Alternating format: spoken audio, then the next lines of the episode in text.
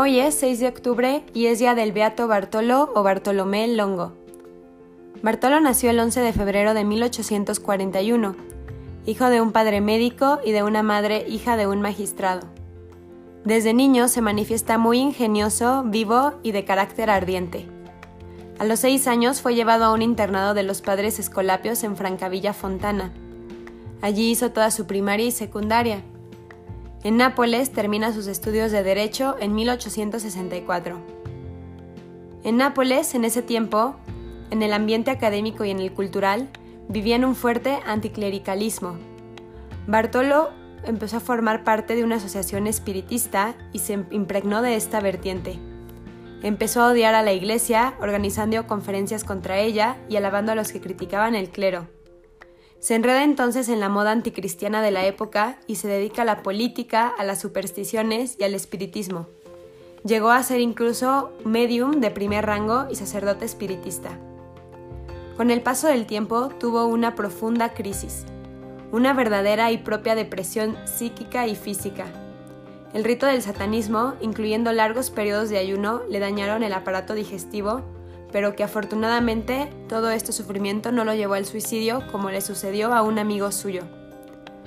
Toda esta experiencia, paradójicamente, le sirvió de peldaño para redescubrir la fe, y en este proceso fueron instrumentos de Dios especialmente dos personas, un profesor amigo, Vincenzo Pepe, y un sacerdote dominico, el padre Alberto Radente. El profesor Vincenzo Giuseppe, o Pepe, su amigo y compatriota y un hombre muy religioso, lo puso bajo la dirección espiritual del Padre Radente, de la Orden de los Dominicos. Fue el propio Padre Radente quien lo integró a la Tercera Orden de Santo Domingo. La Virgen del Rosario tiene un culto muy antiguo que se remonta a la época de la institución de los dominicos en el siglo XII, la cual fue la mayor propagación del culto del Rosario. Esto animó a Bartolo a la propagación de esta devoción. Su conversión, acaecida el día del Sagrado Corazón de Jesús en 1865 en la iglesia del Rosario de Nápoles, lo hace regresar a su tierra natal, abandona su profesión de abogado, hace voto de castidad y se dedica a las obras de asistencia. En efecto, de la herencia familiar, obtuvo una copiosa suma de dinero y considerables inmuebles que le garantizaban una entrada de 5.000 liras anuales, una suma elevada para la época que le permitían sostenerse. Abandonó todo y se dedicó a la caridad y al estudio de la religión. Incluso rechazó propuestas para la vida matrimonial. Dios quiso elegir a este hombre pecador como instrumento para propagar su gloria con la construcción de un santuario dedicado a la Santísima Virgen María, que más tarde se llamaría Santuario de Nuestra Señora del Rosario de Pompeya. Allí otros pecadores irían a encontrar perdón y paz. Iba pensando Bartolo, si es verdad que tú has prometido a Santo Domingo que quien propaga el rosario se salva, yo me salvaré, porque no saldré de esta tierra de Pompeya sin haber propagado aquí tu rosario. En ese momento sonó a lo lejos una campana. Era la hora del ángelus del mediodía. El santo se postró, oró y lloró. Ese saludo fue para él la respuesta esperada. En 1872 radica en Pompeya, le impactó profundamente la miseria humana y religiosa de los pobres campesinos. A raíz de una inspiración especial, decide dedicarse al catecismo y a la difusión del Santo Rosario. Pompeya era entonces un lugar abandonado e ignorado. Aún no se habían hecho excavaciones realmente científicas de las ruinas de la Pompeya pagana. La zona era temida por los viandantes, dado que allí guarecían ladrones y malvivientes. En 1876, bajo sugerencia del obispo de Nola, inicia la campaña de un sueldo mensual para construir con ayuda de los demás un templo en Pompeya. Como resultado de la cooperación humana y la intercesión prodigiosa de María, surge un hermoso santuario. Y en torno a esta construcción nace una ciudad mariana, enriquecida con numerosos institutos de caridad. En 1884 fundó el periódico Il Rosario e la Nuova Pompei, todavía impreso y distribuido en todo el mundo. Mientras tanto, alrededor de la nueva iglesia dio forma a la nueva ciudad, viviendas para los trabajadores, el primer ejemplo de viviendas sociales, el telégrafo y un pequeño hospital.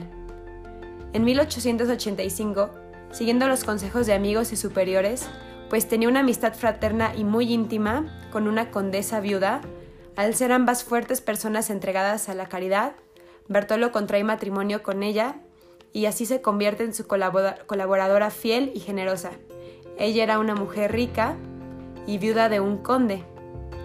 El 6 de mayo de 1891, el cardenal Rafael de Monaco Lavaleta consagró el nuevo templo. En 1898, Bartolo reconstruye la parroquia del Santísimo Salvador, tal como luce hoy, de manera que pudiera continuar su existencia de forma autónoma la naciente iglesia, la cual fue elevada a la dignidad de basílica pontificia en 1894. El 5 de mayo de 1901 se inauguró la fachada del Santuario de la Virgen del Rosario de Pompeya, fruto de los donativos provenientes de todo el mundo y dedicada a la paz universal.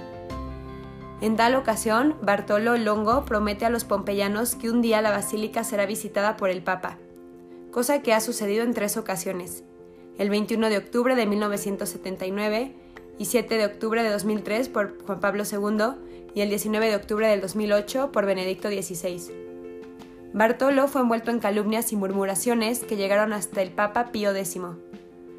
Bartolo y la condesa decidieron el 12 de septiembre de 1906 ceder la obra de Pompeya al Papa.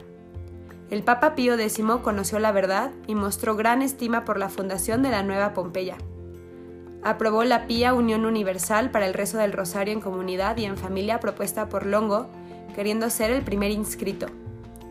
La condesa de Fusco, la esposa del Beato, falleció el 9 de febrero de 1924, lo que provocó un terrible sufrimiento a Bartolo. Para evitar posibles represalias por parte de los herederos de la condesa, se dirige a Nápoles y después de un mes va a Latiano. De hecho, poco después, para proteger la propiedad, los funcionarios de la corte de Salerno entraron en la casa que era de la condesa y Bartolo e inventariaron el mobiliario y los bienes, y le quitaron todo.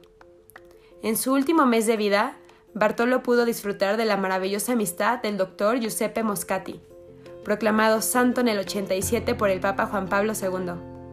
La mañana del 5 de octubre de 1926, Moscati fue a Pompeya para asistirlo por última vez. En la tarde de ese día, de hecho, de regreso a Nápoles, sin saber nada de lo sucedido en Pompeya, le dijo a su familia, Don Bartolo se ha ido al cielo. Bartolo murió tan pobre que solo pudo tener su propia cama porque todos los muebles del apartamento habían sido inventariados y obligados por una orden de embargo en su contra obtenida por parte de los parientes de su esposa. Dos años más tarde, gracias a los buenos oficios del hermano Adriano de María, de los hermanos de las escuelas cristianas, que continuó la labor del abogado para que Pompeya fuera reconocida como un municipio autónomo. El trabajo de Longo tuvo su reconocimiento oficial con su beatificación por el Papa Juan Pablo II el 26 de octubre de 1980. Un rasgo resaltante de su personalidad fue su profundo amor filial a la Madre de Dios, quizá pueda considerarse este aspecto como punto de partida y fuente de su fecundidad apostólica. Por las innumerables gracias recibidas que él atribuye todas a María, siente el irresistible deseo de corresponder, amándola y alabándola y hacer que otros la amen y alaben. Consagró toda su vida a su servicio y a la difusión de su culto, especialmente el Santo Rosario. Empezó fundando una confraternidad del Rosario, erigiendo un simple altar donde reunía a los campesinos, los instruía y les habituaba el rezo del Rosario. Así empezó la iglesia de Pompeya. Y como vio que Dios bendecía el lugar en abundancia, le surgió la idea de construir allí un templo a la Santísima Virgen. Y bueno, el resto de la historia ya lo conocemos. Esto dirá el Beato Bartolo. Ni yo podía obstaculizar los designios del Señor cuando me vi en medio de tantos prodigios insólitos que no sabía ni podía explicar racionalmente. No vi mejor camino que seguir y secundar lo que la providencia por sí sola estaba obrando. Estas palabras del Beato Bartoló nos dejan ver su alma y cómo veía su relación con Jesús. Como dos amigos que andan juntos frecuentemente, llegan a asemejarse incluso en sus costumbres, así como nosotros, conversando familiarmente con Jesucristo y con la Virgen, al meditar los misterios del rosario y formando juntos una misma vida en la comunión, podemos llegar a asemejarnos a ellos. En cuanto a la bajeza humana nos permita, claro, y aprender a vivir humildemente, pacientemente y en santidad. Bartolo hizo una infinidad de cosas. Sin lugar a dudas, su obra tiene una doble vertiente, el culto a María y las obras de misericordia, íntimamente unidos. Lo primero se expresa, por sobre todo, en la devoción del rosario, no como oración cualquiera, sino como fundamento de la búsqueda particular del hombre por la intercesión de la Madre de Dios.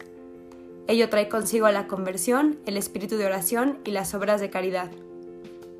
Respecto a las obras de misericordia, parecieran ser lo más típico de Pompeya. No existe prácticamente algo semejante en otros centros europeos de peregrinación. El binomio fe caridad, culto y misericordia es carisma específico transmitidos por San Bartolo Longo y que para bien de tantos hombres perdura en Pompeya. Beato Bartolo Longo, ruega por nosotros.